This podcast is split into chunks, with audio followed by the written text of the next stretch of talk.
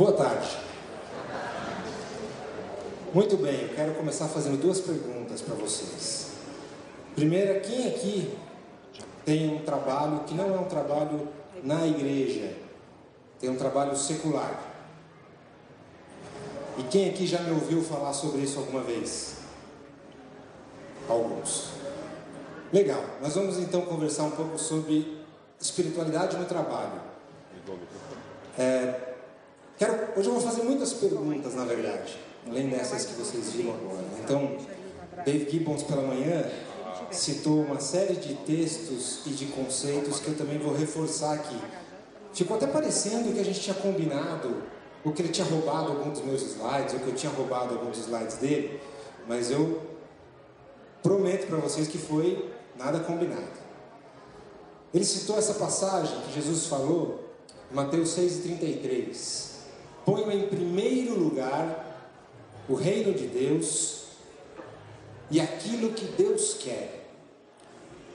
Nós estamos num painel de espiritualidade e trabalho. Vocês já pararam para pensar o que será colocar em primeiro lugar o reino de Deus e o que Deus quer no trabalho de vocês? O que será que significa? O que mudaria? O que realmente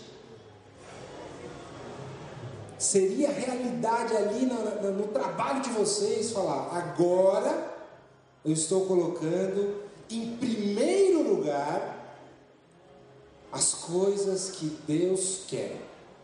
Tem muita gente que pensa que para colocar em primeiro lugar o que Deus quer, tem que abandonar a sua carreira secular e atender a um chamado de ser pastor, de ser missionário, de se dedicar em tempo integral a algo que esteja mais diretamente relacionado com a igreja.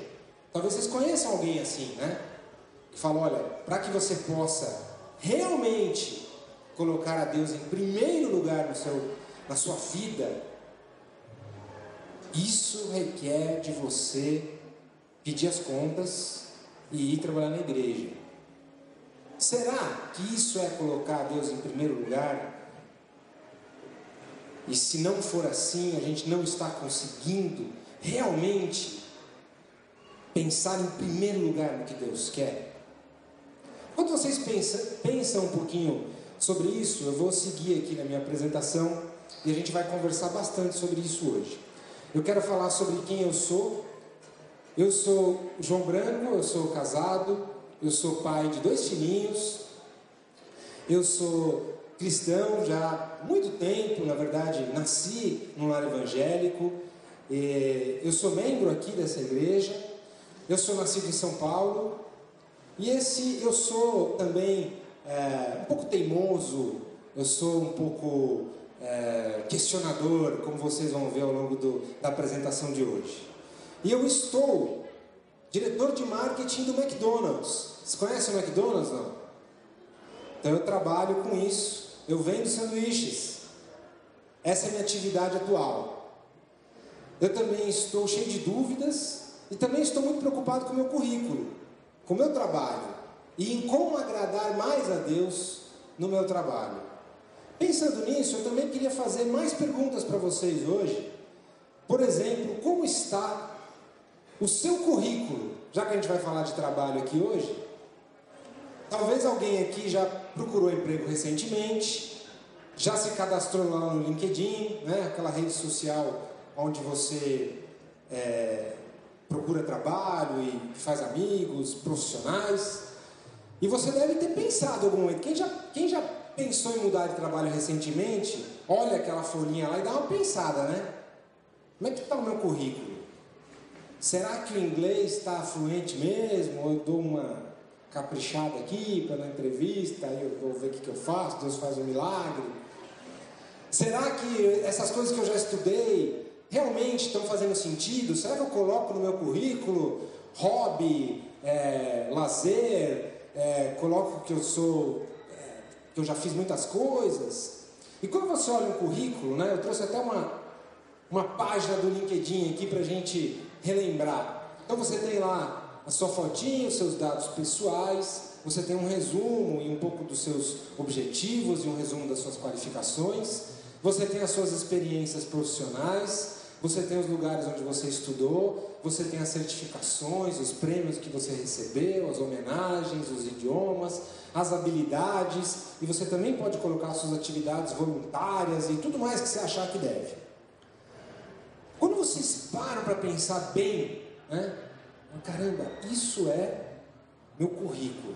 É isso que vai para a mão de alguém que vai ter que olhar e falar: chamo ele para uma entrevista ou não, contrato ele ou não. Você tem que resumir numa folhinha, ou em duas folhinhas no máximo, tudo que você já fez, tudo que você. como você se vende ali, né? Já pararam para pensar que essa estrutura mental de como você considera os candidatos no fim influencia radicalmente o nosso trabalho? Porque a gente acaba pensando no nosso trabalho baseado em o que eu estudei, o que eu fiz, as minhas conquistas, as promoções que eu tive, portanto, isso é o resumo do que eu consegui com o meu trabalho. O que eu consegui com o meu trabalho é o que está lá, é o meu resumo. E aí eu escrevo de uma forma bonita, tem até treinamento para isso, para todo mundo conseguir ver no meu currículo a mesma coisa que eu vejo, mas o fruto do meu trabalho, da minha carreira, o que eu realmente conquistei, tem que estar tá resumido aí. E aí eu queria desafiar vocês hoje aqui um pouco a pensar um pouco diferente. Né? Qual é realmente o seu resumo do seu trabalho? O que você faz lá no seu trabalho? Por que você faz o que você faz? E qual é o seu real objetivo, além daquelas primeiras linhas que estão lá no seu currículo?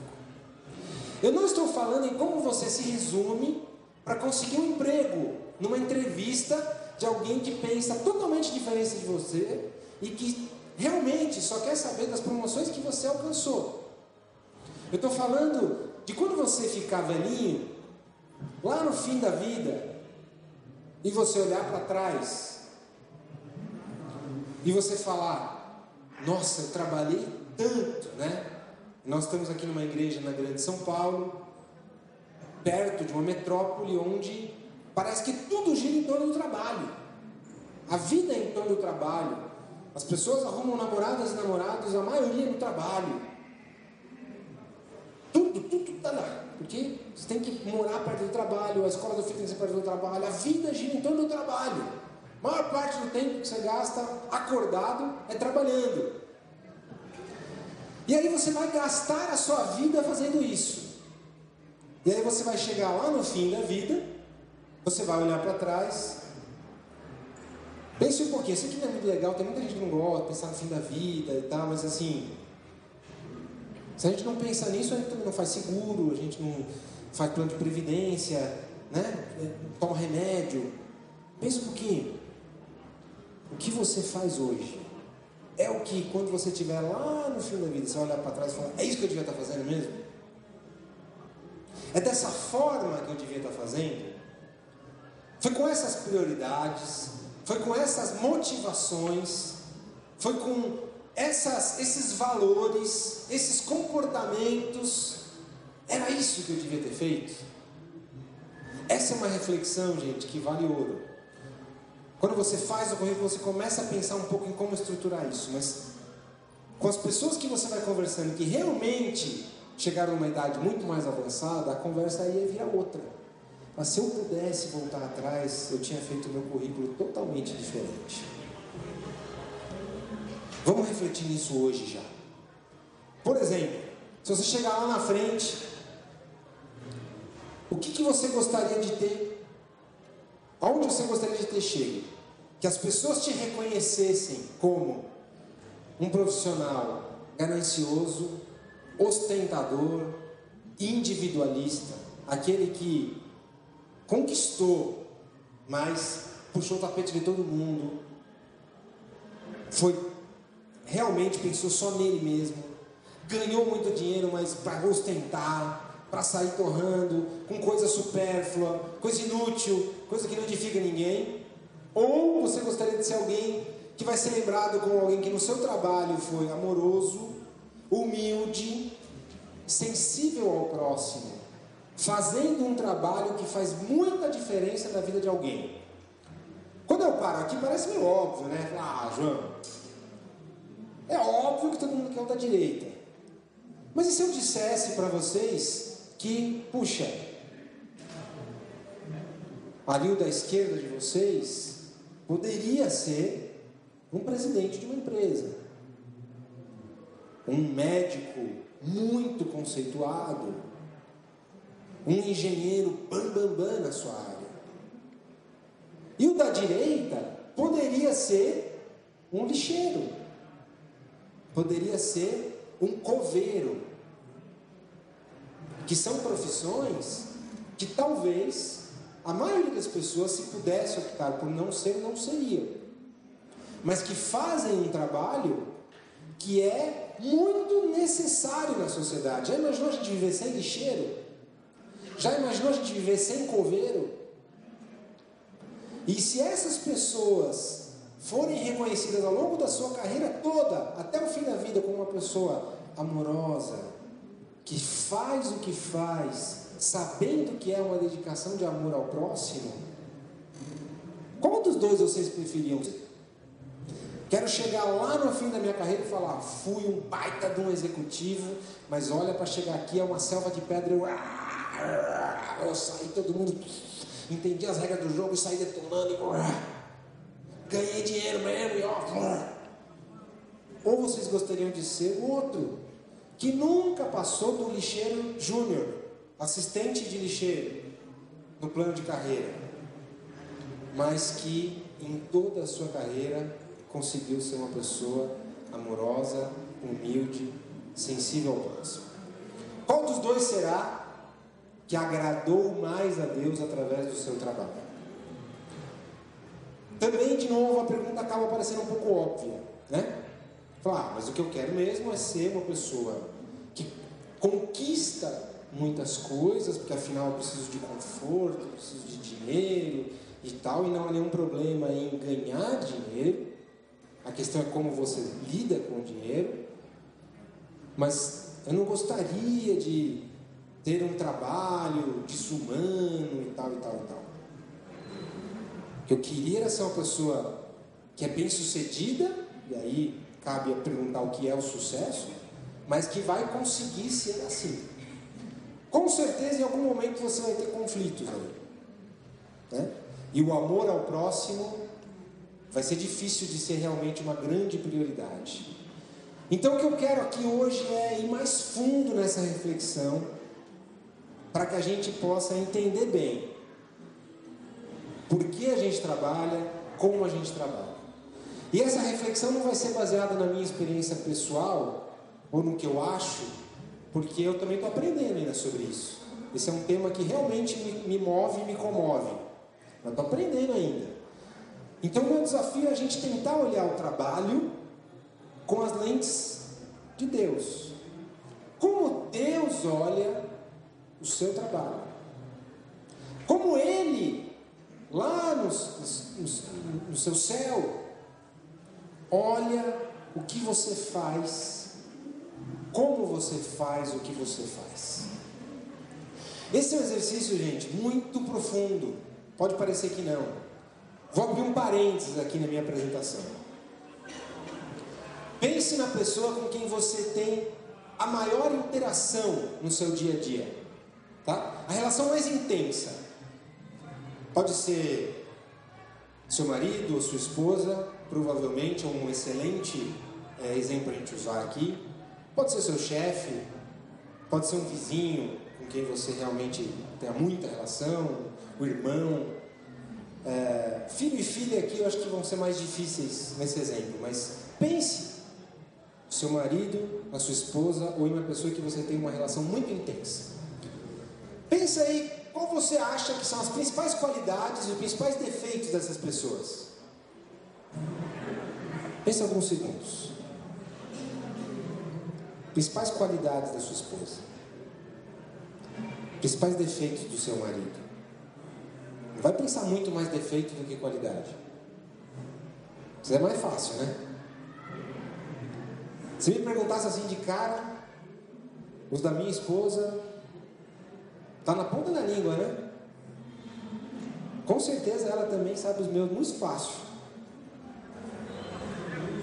A gente pensa, né?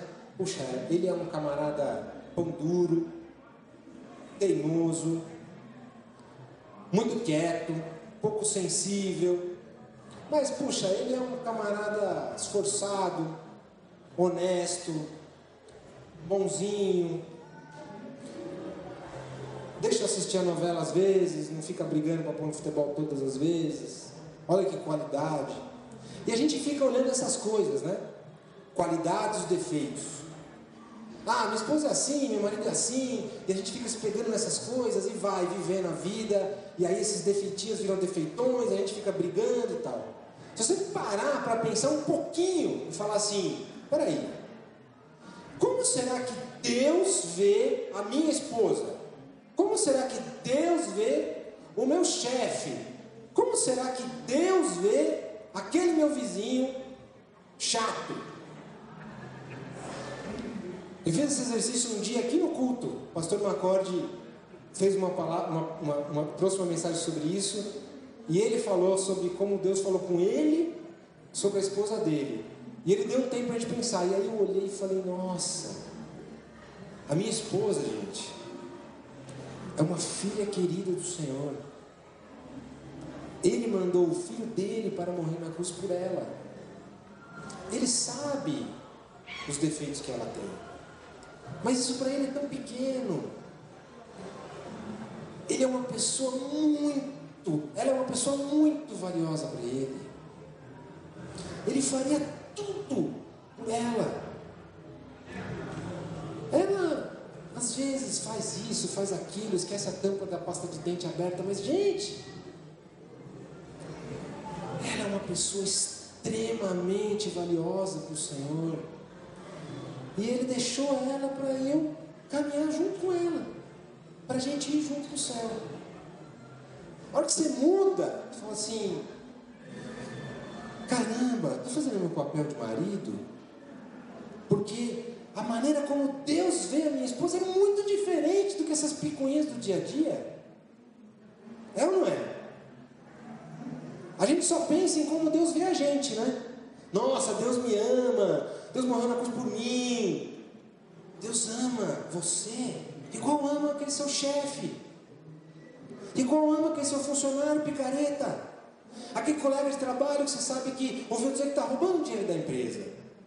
Deus ama igual ama você, igual. Aquele seu cliente caloteiro que só dá cheque sem fundo. Você tem vontade de Deus ama ele igualzinho, igual sua esposa, igual seu marido, igual você. E te colocou lá para caminhar junto com ele, para amar, para ser um representante de Deus na terra, fazer igual Jesus faria. Falei, não, João, eu acho que você está confundindo um pouco as coisas. Trabalho é trabalho, é um negócio profissional Lá eu não vou para amar as pessoas, eu vou para trabalhar. Existe uma relação lá onde eu vou, faço um serviço braçal, intelectual, ou seja lá o que for, me dão o dinheiro, existe um comércio e eu vazo. E aí eu vou amar as pessoas fora de lá. Será? Pense bem. Olhe com os olhos de Deus o seu trabalho. A gente vai voltar nesse assunto. Deixa eu começar dando um outro exemplo para vocês de um currículo, tá?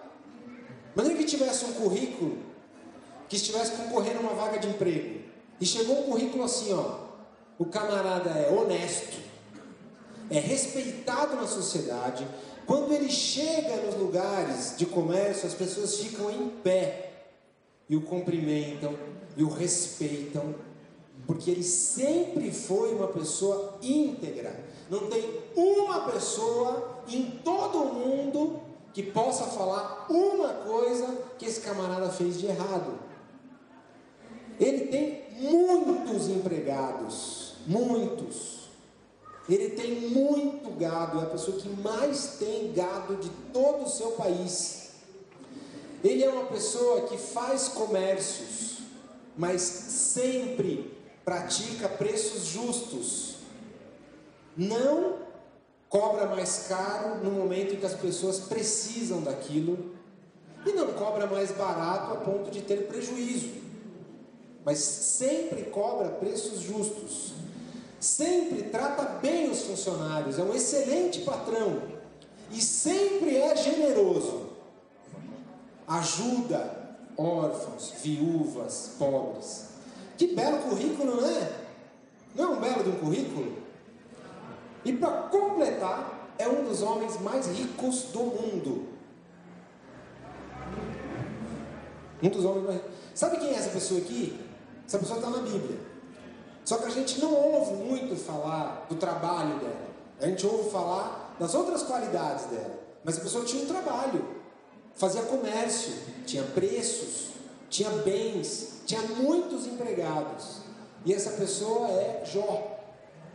E todas essas coisas aqui estão escritas, seja no começo, seja no meio do livro. Quando ele vai falar com Deus e falar: Poxa Deus, por que está acontecendo isso comigo? Ele mesmo fala: Eu sempre pratiquei preços justos. Eu fiz um acordo com meus olhos de não olhar para nenhuma mulher. Camarada que se comporta assim. Aí Deus chegou e permitiu ele perder tudo que tinha no trabalho. E tudo que tinha, os filhos e tudo mais, a saúde, né? E permitiu isso com ele. Porque Deus olhou para ele e colocou ele para uma vaga de emprego que ele não estava procurando, que era a de professor de paciência. No Novo Testamento, quando mencionam Jó, falam a paciência de Jó. Não é assim que a gente fala? A gente não fala a riqueza de Jó, as boas práticas no trabalho de Jó. O que a gente aprendeu com Jó foi sobre a paciência dele. Mas era um camarada super bem sucedido no que a gente acha que é ser bem sucedido no trabalho. Então Deus olha de uma forma totalmente diferente do que a gente olha. O livro de Jó fala que depois ele teve o dobro do que ele teve antes, mas não fica se focando muito no trabalho secular de Jó. Mas Deus sabia de tudo isso colocou ele para uma outra vaga de emprego que não era o trabalho mesmo de verdade dele. Então a forma como Deus enxerga as coisas realmente é muito diferente. Então, quando vocês pensam sobre a Bíblia, eu queria convidar vocês a não ficar só decorando os versículos, repetindo os versículos decorados. Isso também é uma bênção, porque a gente acaba lembrando de versículo na hora certa, legal. Mas mais importante do que decorar os versículos, os textos, está escrito que é, é a gente tentar pensar com a lógica da Bíblia, com a lógica de Deus. Olhar o mundo com, com esse óculos de Deus, com as lentes do Evangelho, de como é o meu trabalho, como é que Deus vê, o que é de verdade o meu trabalho e como eu trabalho. Então, quando a gente fizer isso, a gente vai começar a ver as coisas de forma diferente. Vamos tentar entender um pouco como Deus criou o trabalho. E hoje o Dave Gibbons já adiantou um pouquinho lá. Lá no livro de Gênesis, capítulo 1, versículo 2, eu vou confessar para vocês que eu não, eu não sou uma pessoa que gosto de ler. Eu sou um cara bem exatas. Apesar de trabalhar com humanas e marketing ser uma ciência muito é, que envolve psicologia e, e entendimento da mente humana. Eu não gosto de ler. Eu não gosto de história. Eu não gosto de decorar datas, sou péssimo nisso. Mas eu adoro ir descobrindo as coisas de como Deus pensa e de como Deus olha e qual é o ponto de vista de Deus das coisas. E eu vou ler para vocês aqui alguns versículos da Bíblia numa ordem um pouco diferente, tá? não estou manipulando nada, não estou mudando o que está escrito, mas só para deixar mais fácil de ver o que quem também não gosta muito de ler como eu vai conseguir entender mais fácil. No princípio, criou Deus o céu e a terra. A terra era vazia e sem forma. Primeiros versículos da Bíblia, né? Quem conhece um pouquinho mais. Como começa a Bíblia? No princípio, criou Deus o céu e a terra, a terra sem forma e vazia. Reparem só, primeira coisa que Deus faz, já começa a Bíblia trabalhando. No princípio criou Deus. Então já começa fazendo um trabalho de criação. E aí ele criou o céu e a terra, e a terra era vazia e sem forma. E aí Deus foi pegar isso aí e foi fazer o quê? Foi fazer ela não ser mais vazia e sem forma. Olha que coisa. Como assim? Deus criou os humanos parecidos com Ele e os abençoou, dizendo assim: multipliquem-se, encham a terra e a sujeitem. Então, a terra era vazia e era sem forma. Como é que Deus encheu a terra? Criou um monte de coisa, criou um jardim, colocou lá o ser humano e falou: encham a terra. Aí ela deixou de ser vazia. Como é que Deus deu forma à terra? Ele foi lá e deu os recursos naturais, deu água, mais para frente chuva, terra, sol, clima, tudo que a gente precisava, e virou para o homem e falou: agora sujeitem a terra, governem a terra, dominem a terra, construam sociedade, deem forma à terra, deem ordem ao caos. E foi assim que a gente foi criado, gente. No princípio criou Deus o céu e a terra. A terra era vazia e era sem forma. E Deus encheu de gente através de dois homens, falando, homem e mulher, falou agora vai lá e multipliquem. E Deus deu forma a isso, falando para eles: sujeitem a terra. E Deus criou um monte de coisas, mas deixou para a gente desenvolver a criação dele. E esse é o nosso trabalho: desenvolver a criação de Deus. E reparem na palavrinha que está ali, ó. E Deus os abençoou, dizendo isso. Abençoou. O trabalho é uma bênção. Não é que Deus os castigou, dizendo agora vão lá, vai lá. Deus deu essa resposta para gente nas nossas costas e falou: vai. Não. Deus deu tudo o que nós precisávamos.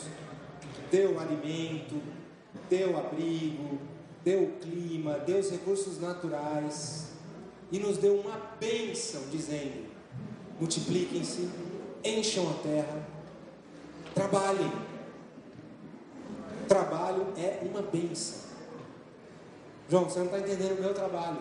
Meu trabalho não é uma bênção. Porque meu chefe está mais para ser um demônio do que para ser um anjo.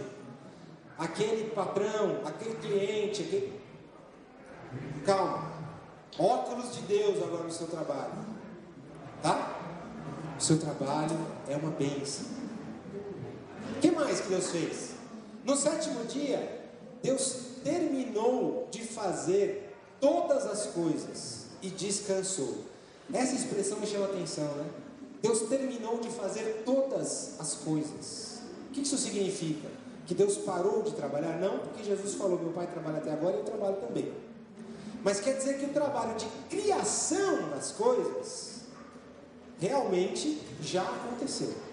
Naqueles períodos lá. Eu não sei se são sete dias ou se são sete eras, qual é a sua interpretação sobre isso. Mas naquele período, Deus criou tudo. E daí em diante, Ele nos deu o privilégio de participar da sua ação, desenvolvendo a sua criação. E isso é o nosso trabalho, gente. O que mais que Deus falou? Olha que interessante, Gênesis 2, 5, de 8 a 15, peguei pedacinhos. Deus plantou um jardim e fez brotar árvores lindas, de todas as espécies. Nenhuma planta ou grãos havia brotado ainda, só as árvores. As plantas e grãos eram as coisas que os animais comiam. Mas nenhuma delas havia brotado ainda. Por quê? Porque não havia quem a cultivasse. Então, Deus formou o homem e colocou o homem para cultivar o jardim e tomar conta dele. Mais uma prova de que quando Deus criou o homem, ele colocou ele lá. Deus fez um trabalho de jardineiro, plantou um jardim, falou: Puxa, as árvores eu vou fazer elas brotarem, as plantas não. Falta alguém para cultivar, então eu vou colocar o homem lá para cultivar, o homem e a mulher, e eles vão cuidar desse jardim. Nos abençoou dando essa responsabilidade, esse privilégio de seguir o trabalho dele. E aí na sequência Deus falou assim: Mas não é bom que o homem esteja só. Farei alguém que o ajude e o complete. Olha que coisa interessante. Deu para a gente a responsabilidade de cultivar o jardim, os homens, e aí depois falou: Mas não é bom que ele esteja só, vou fazer alguém para ajudar ele e para completar ele, dependendo da tradução, essa é a tradução que você vai achar. O que isso significa? Que nós fomos feitos incompletos, incapazes de fazermos sozinhos, cada um de nós, o trabalho que Deus nos abençoou para fazer. Significa que Deus deu a cada um de nós aqui capacidades diferentes, talentos, dons, e que ao usarmos isso, nós vamos nos ajudar e nos completar e fazer o trabalho que Deus nos designou a fazer, de sujeitar a terra, de pôr ordem no caos, de desenvolver a sua criação. Faz sentido? Vejam como é, né? não está escrito nessa ordem, mas eu fico imaginando, gente. Eu sou um cara realmente questionador, como falei para vocês. Eu fico cabreiro com Deus às vezes. Fala, puxa Deus, o senhor sabia que ia ser tão difícil de ler a Bíblia assim quando, quando deixou esse negócio escrito? Porque é para lá e para cá, mas eu fico imaginando como que devia ter sido difícil mesmo, né? Deixar um livro que ia ficar, sei lá, 1500, 2000, não sei quantos anos vai durar ainda esse livro, e que em toda a história as pessoas iam conseguir entender, iam conseguir decodificar, iam ter que ter mistérios que ao longo do tempo iam sendo revelados. É uma dureza, né? Às vezes eu chego para Deus e falo, Deus, por que, Senhor deixou na Bíblia tão claro que parece que Jesus vai voltar amanhã, se já faz dois mil anos que Jesus não volta. Já pararam para se perguntar isso? Você vai ler na Bíblia, fala assim, Jesus vai voltar amanhã, eis que cedo venho, vem como ladrão da noite, estava dois trabalhando, um subiu, outro ficou, e as virgens, e este aqui se faz, Jesus vai voltar amanhã. Mas por que Deus deixou isso escrito se ele já sabia que ia passar uns dois mil anos, pelo menos, e Jesus não ia voltar, estava enganando essa gente que morreu já. Por que Deus fez isso? E aí eu falo, puxa, talvez Deus tenha feito isso porque Ele quer nos incentivar a viver como se Jesus fosse voltar amanhã, em gerações. E ninguém sabe quando vai voltar, mas não é para saber mesmo. Como é que Deus ia deixar para a gente um negócio escrito que nos motivasse a viver como se Jesus fosse voltar amanhã, se ele já falasse que ele ia demorar não sei quantos anos para voltar? Então ele fala: olha, o dia, a hora ninguém sabe, pode ser qualquer momento, cedo venho, breve venho, se preparem, porque um dia, talvez seja na nossa geração inclusive, isso vai ser realidade. Fala, é verdade, Deus, você sábio mesmo, né? Eu que realmente sou burrinho, pequenininho. Graças a Deus o Senhor deixou essa palavra pra gente. E a mesma coisa acontece com o trabalho, gente. Por que será que Deus deixou escrito todas essas coisas e a gente às vezes não percebe, está lá, né? Vocês já passaram naquela situação, você fala assim, Deus me responde, me responde, eu preciso de uma resposta, Deus. O que, que o Senhor quer de mim? Eu devo matar minha esposa ou não? A gente não faz isso, né? Porque a gente já tem meio claro um sentido de certo e errado, de que matar é errado. Então que tem lá bem claro, né? Não matarás. Está bem claro lá. Mas a gente fica, Senhor, será que eu tenho que aceitar essa proposta de emprego para ser traficante de drogas? Sim ou não? Sim ou não? Senhor, responde, manda uma prova, manda uma confirmação. E a gente fica em dúvida. Mas está tão claro, gente. Para que, que serve o trabalho? O que, que Deus fez com a gente? O que Ele espera da gente? Então, a partir de hoje, deixe de orar por algumas coisas. Se eu conseguir é esse objetivo, hoje eu vou estar feliz. Tente entender já com os olhos de Deus o que Deus quer de você. Entenda que você tem dons, talentos específicos que Deus fez para serem úteis para as outras pessoas. E que essa é a forma que você tem de amar o próximo. Isso significa que, independente da sua profissão, talvez não exista um jeito melhor de você amar o próximo do que simplesmente você fazer um trabalho bem feito. Você nem precisaria falar com palavras de Jesus no seu trabalho se você não quisesse, ou não sentisse, ou não encontrasse oportunidade. Mas ao você fazer um trabalho bem feito, habilidoso, com o seu melhor, entendendo que você está fazendo porque Deus fez o trabalho para, para isso, você já está demonstrando amor ao próximo. Se você é uma manicure, na hora que você está fazendo lá, o que você está pensando? Ah, eu tenho que fazer isso aqui porque eu tenho a meta para bater, eu tenho. Ou você está falando, puxa, essa cliente que veio aqui, ela precisa dessa higiene, dessa beleza, ela precisa disso. Eu vou, com a minha habilidade hoje, demonstrar amor por ela. E eu vou ser digna do meu salário, mas é uma demonstração de amor. Se você é sapateiro, se você é recepcionista, se você é professor, se você é jornalista, se você é, é uma enfermeira, se você é uma médica, se você é um engenheiro, gente, todas as profissões que são éticas, legais, morais, se você aperta parafuso o dia inteiro, você pode entender que apertando bem esses parafusos, você está demonstrando amor às outras pessoas. E o resumo da Bíblia inteira, você pega a Bíblia, dilui ela em duas frases, é amar a Deus acima de todas as coisas e amar ao próximo como a si mesmo. Ame o próximo através do seu trabalho. Outra frase interessante: você pode louvar a Deus descascando batatas, se você descascá-las com perfeição. Eu não estou falando de você descascar cantando hino, hein? Que também é uma bênção.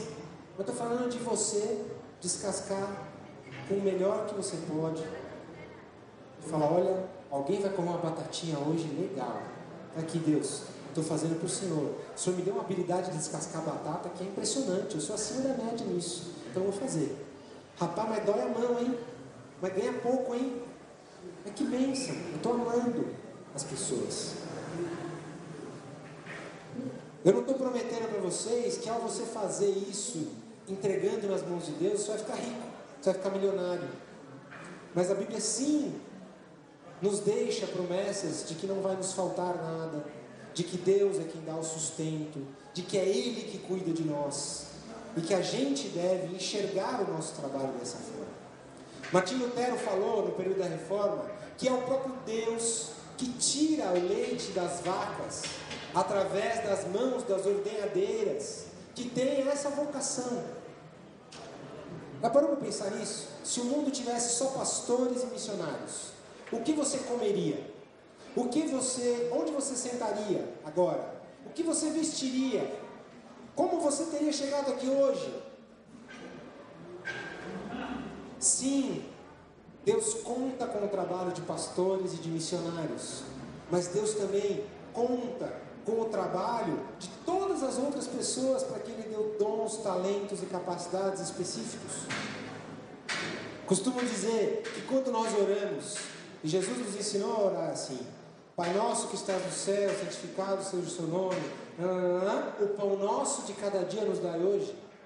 Quando você ora, o pão nosso de cada dia nos dai hoje, Você está orando por aquele que plantou o trigo, por aquele que colheu o trigo, aquele que moeu o trigo, aquele que transportou a farinha, que manipulou a farinha, que assou a farinha, que fez o pão, que transportou o pão, que colocou mais dois hambúrgueres, alface, queijo molho especial, cebola e pix e o gergelim.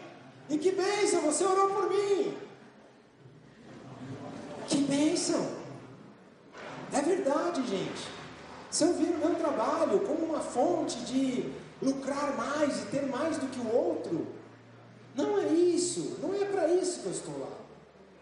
Eu estou lá para tentar fazer o trabalho mais habilidoso possível que eu puder, para que mais pessoas possam ter acesso à alimentação, a coisas que gostam de comer, a ter momentos de alegria, de felicidade, de descontração, porque elas também precisam disso. Esse é o meu trabalho. Eu preciso entender que eu faço isso porque Deus me deu capacidades. E eu estou usando isso sendo útil. A forma mais fácil de eu ser útil para alguém é através do meu trabalho. Outra frase para vocês, Timothy Keller. Cuidado amoroso de Deus nos é oferecido principalmente por meio do trabalho das outras pessoas. É com o trabalho das pessoas que Deus sustenta o mundo. Ou quando alguém está orando lá, pão nosso de cada dia Deus nos dá hoje. Deus vai, responde essa oração?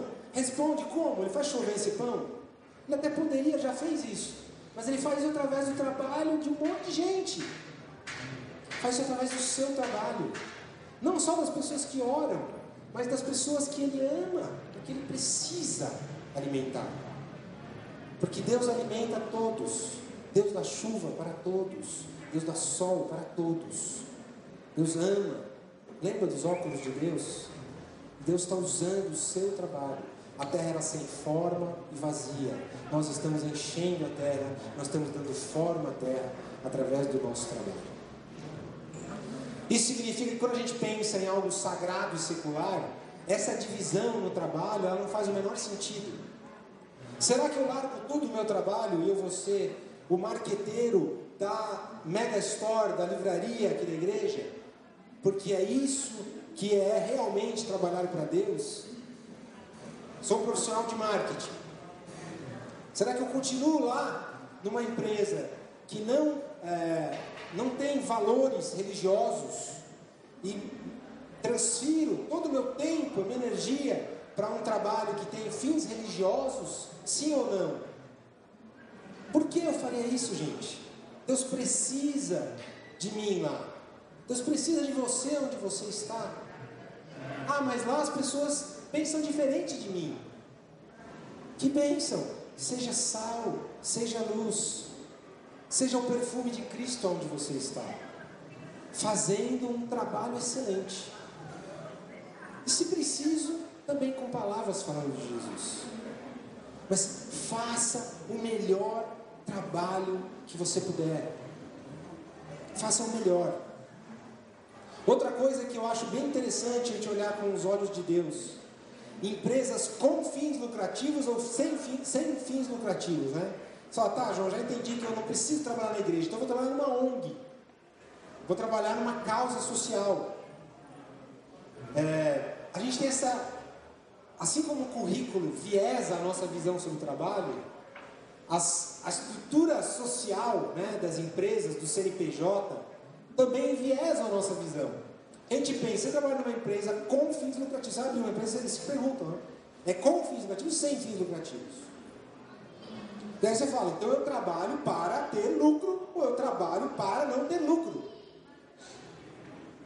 Eu acho que essa expressão está um pouco equivocada. Né? Os fins não são o lucro. Isso não significa que eu não, não deva buscar o lucro. Mas para que eu busco lucro? Eu preciso lucrar cada vez mais, eu quero lucrar cada vez mais, para que esse lucro me permita fazer cada vez mais a real missão da minha empresa. Ela existe para aquela missão e o lucro ele é o meio porque ele traz saúde para o negócio, traz crescimento. Através desse crescimento você atinge mais pessoas ainda e faz aquela missão que você está proposto a fazer. Então o lucro também não é um problema. Não é que, nossa, o problema então, o João hoje está tendo um discurso bem socialista. Fim ao capitalismo, fim ao lucro. Não, veja, lucro não é um problema, mas ele não é o fim. E a comparação do lucro, do seu salário com o do outro, não é o sucesso. O sucesso é o meu propósito, o porquê eu trabalho, o que Deus espera do meu trabalho. Isso eu estou fazendo bem? Sim ou não? Para fazer cada vez melhor, eu preciso de lucro. Está um pouquinho ruim a tela, mas eu dividi a tela no meio, né? Como eu falei antes. Se você for pensar as horas que você passa acordado no dia, muito provavelmente você vai chegar à conclusão de que mais ou menos metade do tempo você gasta trabalhando e toda a outra metade do tempo você faz todo o resto, que é o tempo que você gasta se locomovendo, estudando, comendo, fazendo algum esporte, namorando, lazer, indo para a igreja, fazendo compras, tem gente que gasta mais fazendo compras ali. Mas toda, tudo que você faz fica lá metade, né? E aí você gasta metade do tempo trabalhando. Quando você for velhinho, pense aí. Você olhar para trás e falar: caramba, eu fiquei metade da minha vida carimbando papel, tentando é, ganhar mais dinheiro, disputando com o colega do lado na promoção, fofocando, falando mal do meu chefe, tentando fazer meus funcionários trabalharem mais. Fiquei metade da vida fazendo isso. Gente, se não for no trabalho que nós vamos fazer algo que agrada a Deus, olha o tempo que nós estamos desperdiçando. Se o trabalho não for a sua missão, em algum momento se vocês estão aqui hoje numa conferência, buscando mais a Deus, tem algo aí no seu coração que te move a fazer mais para Deus. Tem algo aí. Eu creio até que Deus te trouxe aqui hoje, nessa salinha. Algo está aí em você, ó. Mais de Deus, mais para Deus. Se não for no seu trabalho, você vai ter um conflito em algum momento. Então, mude a sua visão sobre o seu trabalho e trabalhe para Deus. Veja o seu trabalho como a sua missão. E aí eu quero abrir outro parênteses aqui, porque um tempo atrás eu acabei entrando num conflito pessoal sobre isso, sabe? Porque vocês podem imaginar que para conseguir chegar na posição que eu estou hoje, já precisei trabalhar muito. E aí eu falei, mas por que eu trabalho tanto, Deus? Vou chegar no fim da vida e vou, vou olhar para trás e falar, nossa, como eu vendi Big Mac, meu Deus, que bom, eu posso ir para o céu agora. Não era isso, né? Já trabalhei com laxante, é, remédio para gripe, remédio para é, escova de dente. Será? Vendi laxante para caramba, Deus. Pensa, possa ir para o céu. Imagina fazer marketing de laxante que benção que é. Então, se eu não parar e falar, como é que eu posso realmente agradar mais a Deus através do meu trabalho? Como agradar mais a Deus? Eu, não, então eu preciso sair, eu preciso fazer marketing de outra coisa, de livro evangélico, tem que fazer marketing da igreja, não sei, tem que, não, não é, ficar vendendo essas coisas aí não dá, não dá nada. Assim. E aí que eu fui entender que na verdade, gente, eu não, no meu caso específico, tá? não preciso sair de lá. Mas eu precisei entender um negócio que nós muitas vezes usamos, né? a palavra do chamado. Qual é a sua vocação? A palavra vocação vem de vocare, que nós usamos hoje como vocalização, foi daí, foi daí que veio a voz, e que tem ligação direta com chamado. Então, às vezes a gente usa a palavra vocação para algo secular, você faz o teste vocacional para saber onde você vai estudar, em que área, que faculdade você vai fazer. A gente usa a palavra chamado para dizer que eu ouvi a voz do além e vou ser missionário na África. Mas vocação e chamado são a mesma coisa. Cabe a nós entendermos que nós estamos trabalhando lá onde nós estamos, chamados por alguém, atendendo alguém que nos chamou, alguém que nos falou. Trabalhe para mim, multipliquem-se e sujeitem a terra. E que este chamado, lógico que a cada um ele deu capacidades específicas, mas que este chamado universal não implica em termos que sair do nosso trabalho. Pelo contrário, eu até acho uma benção que você fique. Não estou te desincentivando a ser pastor ou a ser missionário, pelo contrário também, se Deus tocou no seu coração e falou claramente, vai ser uma bênção. Faça isso mesmo.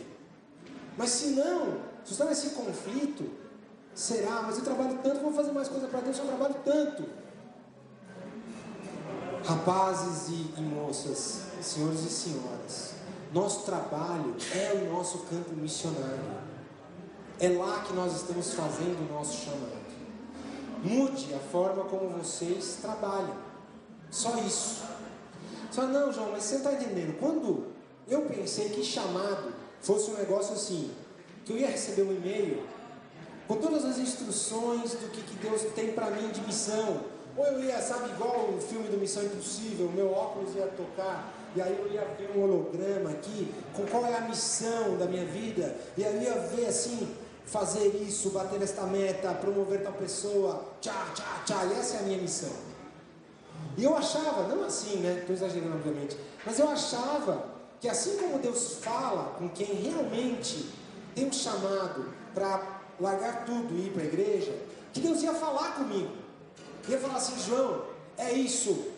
O que eu tenho para você é, você vai ser, não sei o que, é, maior marqueteiro de laxante do mundo. tá bom, é isso aí que é você. E eu ficava olhando, Deus, mas é, mas eu tenho que ficar procurando emprego, eu tenho que ficar pedindo promoção, eu tenho, eu tenho, eu tenho não sei. Qual é o meu chamado? E aí eu fui ver que na Bíblia tem muito pouca gente que realmente Deus deu uma parte do que eu estava esperando que ia acontecer comigo.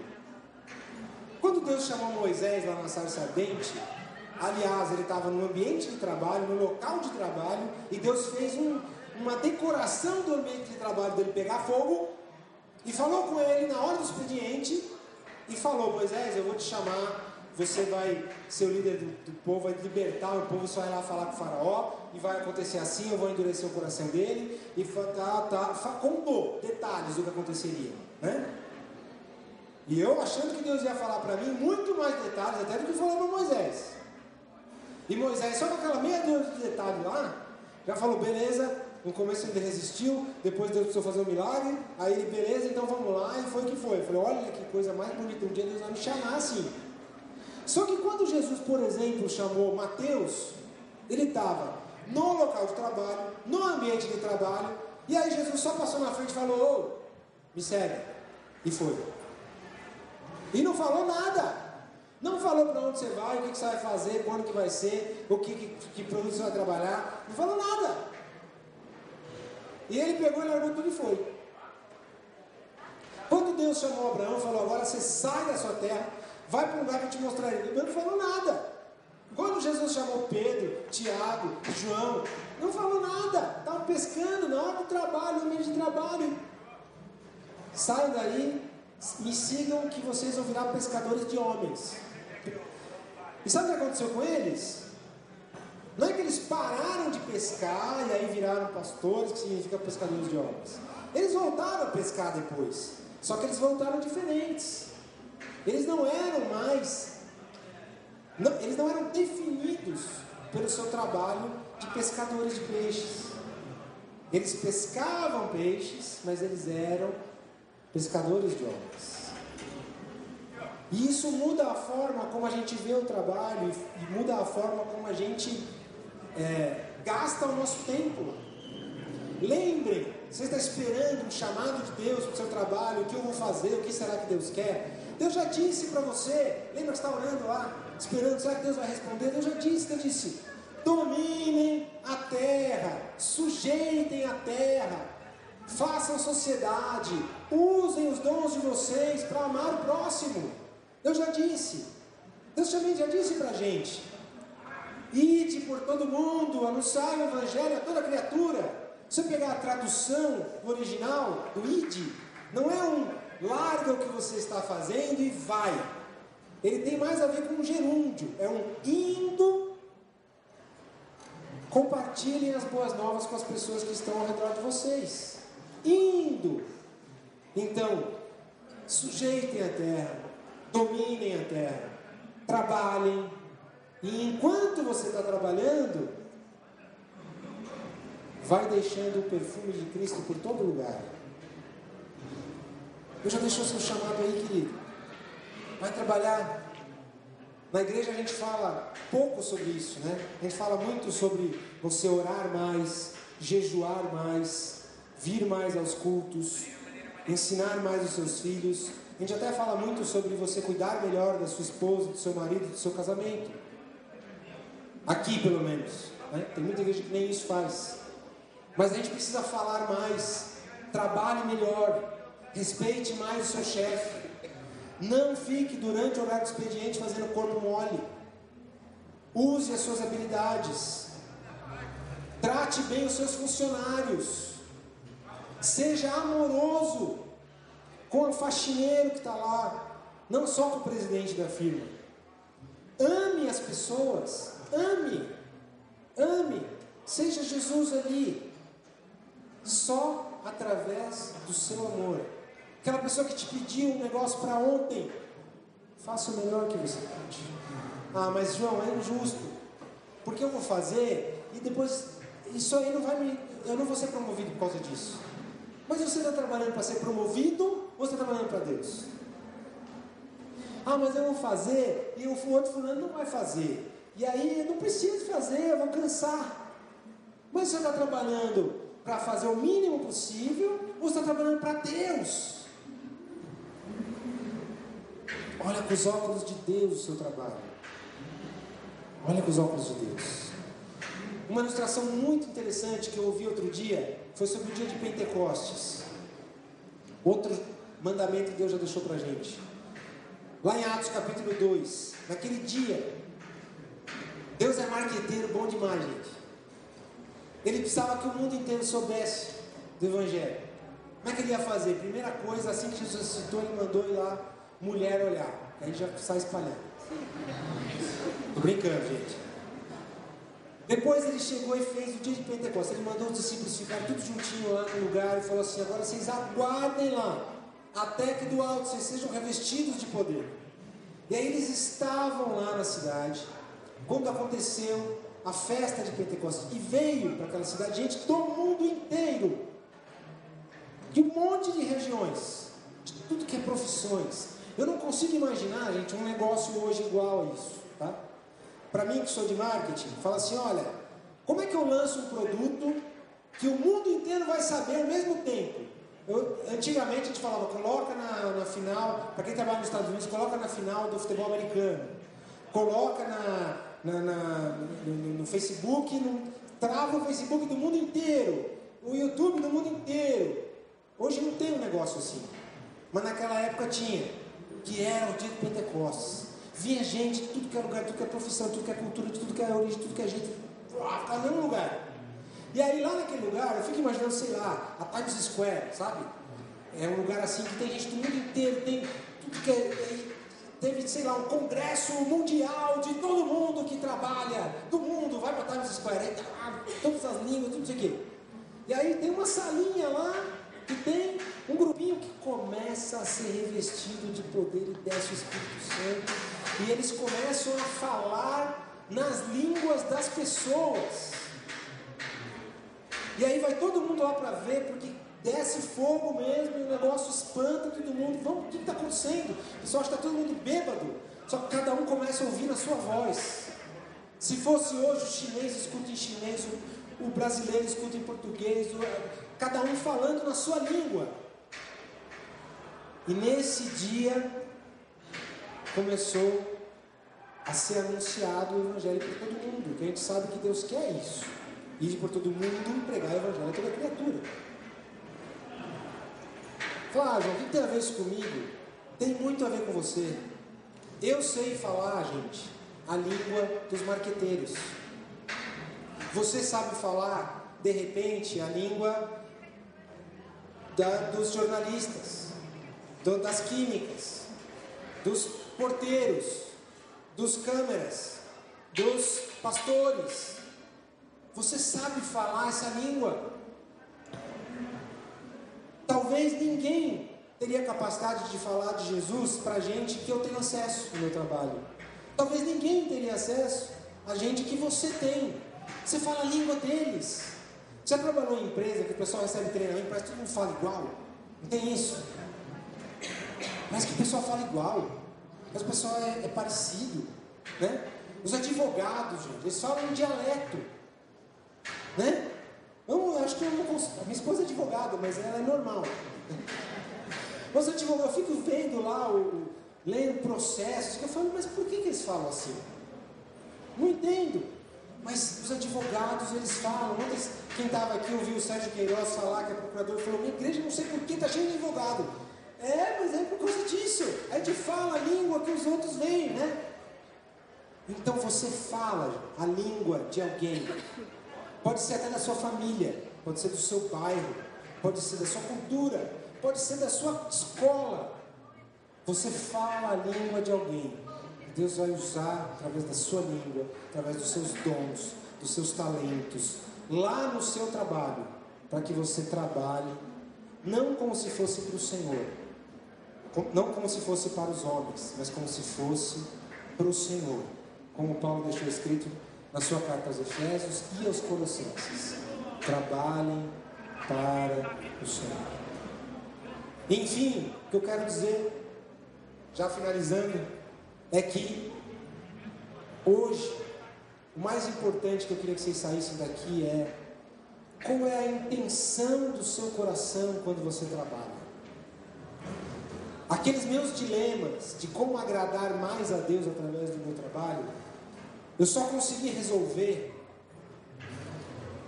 não quando eu fiquei satisfeito com a minha posição. Falei, ah, eu cheguei aonde eu queria, agora eu estou tranquilo. Não.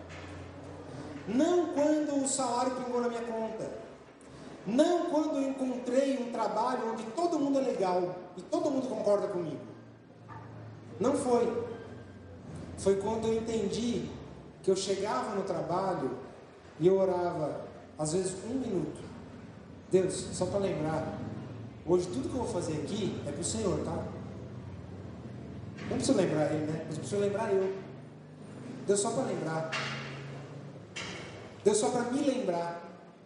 Hoje eu vou, eu, vou, eu vou fazer um monte de coisa chata, eu vou fazer um monte de planilha, eu vou ficar vendo como é que aumenta o preço do Big Mac, eu vou ver como é que está o alface, eu vou ver as propagandas, eu vou ter que negociar, eu vou ter que convencer, eu vou ter que discutir, eu vou ter que comprar, eu vou ter que vender, eu vou ter que é, preencher documentos, eu vou ter que ter ideias. Mas só para te lembrar, Deus, tudo que eu vou fazer hoje é para o Senhor, tá? Tudo, tudo, tudo, tudo, tudo, tudo. Cada, cada formulinha do Excel que eu fizer ali é para o Senhor. Cada, cada feedback que eu vou dar para o meu funcionário é para o Senhor. Cada bronca que eu vou tomar hoje, eu vou tentar absorver, entender o que será que ele está querendo dizer. Será que eu fiz alguma coisa errada mesmo? Se eu achar que é justo, eu vou tentar mudar. Se eu achar que é injusto, eu vou orar por isso, Deus. E eu vou pedir para o Senhor intervir. Porque eu estou trabalhando para o Senhor. Não é para mais ninguém. Não é pelo meu salário. Porque eu creio que mesmo se eu ficar desempregado amanhã, não vai faltar nada disso. Porque quem traz sustento para minha casa não é meu patrão. É o Senhor. Mesmo se eu tiver que amanhã largar tudo para ir engraxar sapato na estação. Não vai faltar nada. Porque é o Senhor que me colocou onde eu estou. É o Senhor que me sustenta. Eu sei, gente, que quem olha às vezes fala, ah, é fácil falar isso porque você é diretor de marketing do McDonald's. Gente, isso não significa absolutamente nada. Nada. Se hoje eu estou lá, e eu fiz bem claro antes para falar que eu só estou e não sou, é porque Deus me colocou lá. Ele abriu portas, me deu oportunidades, Ele me capacitou. Quantas vezes, gente, quantas vezes? Eu não estou numa sala de reunião e a gente está com um problema assim, aqui não tem solução. De repente me dá um clique assim, eu falo, gente, se a gente fizesse assim, assim, assim. E aí eu mesmo fico com o olho arregalado assim, e aí todo mundo fala assim, nossa, é isso. E eu saio da reunião, eu vou para o banheiro, e eu choro no banheiro. Eu falo assim, Deus, hoje, isso aí eu nunca tinha pensado nisso. Não sei de onde saiu esse negócio. Obrigado, Deus. Eu reconheço, eu reconheço que eu não sou nada, isso aqui veio do Senhor. Agora me capacita, Deus, porque eu tenho uma ideia lá que é muito difícil fazer esse negócio aqui. Eu, como é que vai ser agora? Tem essa ideia e não, não deixa passar vergonha. Tudo vem de Deus. Tudo. Se você tem ideias, capacidades, você é bom de memória, você é bom com as mãos, você é bom, sei, algo físico, algo mental, algo artístico, você compõe músicas, você entende, você é um filósofo, você consegue ver coisas que não vem, você é um bom cirurgião, você é uma boa o quê? Você é uma boa cuidadora, um excelente cozinheiro, ou você só é uma excelente dona de casa. Tudo, tudo. Foi Deus que te deu, foi Deus que te capacitou. Então, usa isso para amar o próximo como a sua missão. Usa isso. E aí, quando você chegar lá no fim, que você for velhinho, talvez você vai ficar rico, talvez não. Talvez você vai ficar famoso, talvez não. Talvez você vai impactar um monte de gente, talvez você vai impactar só algumas. Mas você vai colocar um sorriso no rosto de Deus tão grande, tão grande, que você vai estar muito satisfeito com o que você fez. Então, talvez você vai ser aquele gari, talvez você vai ser aquele executivo. Mas um dia, antes de chegar no céu, Deus vai falar assim: Viu, mostra seu currículo aí. Não é o LinkedIn que você vai mostrar. Vai falar, Deus, os talentos que o Senhor colocou na minha mão, eu multipliquei eles. Foi isso aqui que eu fiz. O Senhor não me deu cinco, o Senhor me deu dois. Mas com dois eu fiz mais dois. Obrigado. Graças te dou, que o Senhor me capacitou. Para um Deus vai dar cinco, para outro Deus vai dar um, para outro Deus vai dar dois, para outro vai dar dez mil. Mas cabe a cada um de nós multiplicar esses talentos e fazer o melhor que a gente consegue. E ver o nosso trabalho como a nossa missão. Como eu já estou apertadinho no tempo, eu vou acelerar aqui e vou terminar relembrando o que a gente falou. Ponha em primeiro lugar na sua vida o reino de Deus e as coisas que Deus quer. Que o Espírito Santo possa te mostrar e te ensinar como você pode colocar Deus em primeiro lugar lá no seu trabalho. Como? Talvez você vá mudar a forma como você vê. Talvez você vai ter que chegar segunda-feira e pedir perdão para seu chefe. Eu já fiz isso, sabia? Algumas vezes. Talvez você vai ter que pedir desculpa para o seu funcionário. Talvez você vai ter que pedir perdão para Deus. Talvez você vai ter que parar de pedir aumento. Ou talvez você vai ter que pedir aumento. Talvez você vai ter que mudar de emprego. Talvez você vai ter que fazer algo que você nunca fez. Mas considere o seu trabalho como a sua missão. Trabalhe com amor. E você vai ver que vai valer muito a pena, porque esse é um testemunho que eu deixo para vocês aqui hoje. Amém? Quero terminar fazendo uma oração. Fecha aí os seus olhos. Senhor, te agradecemos por essa, por essa tarde. Te agradecemos por tudo o que o Senhor tem feito por nós. Obrigado, Deus, porque é o Senhor que nos capacita, é o Senhor que nos usa, é o Senhor que realmente controla a nossa vida no bom sentido, Deus. Não como um Deus controlador, que impõe as suas vontades, mas como um Deus orientador, como um Deus ajudador, como um Deus Pai, Senhor. Muito obrigado, Deus. nós queremos nessa tarde te pedir que o seu Santo Espírito venha agora fazer brotar nos nossos corações essa palavra, que possa nascer dentro de cada um de nós aqui um desejo profundo de usarmos o nosso trabalho como se fosse para o Senhor. Que o Senhor possa se agradar da missão que nós fazemos ali. Que o Senhor possa se alegrar de cada palavra que nós falamos no nosso trabalho. Que o Senhor possa nos usar grandiosamente, poderosamente. E que através do nosso trabalho o Senhor Jesus seja conhecido aonde quer que nós estejamos. Em nome de Jesus que eu te agradeço. Amém. Amém. Ainda bem que vocês estavam de olhos fechados. O rapaz filmou ali, meu caiu no meio da oração.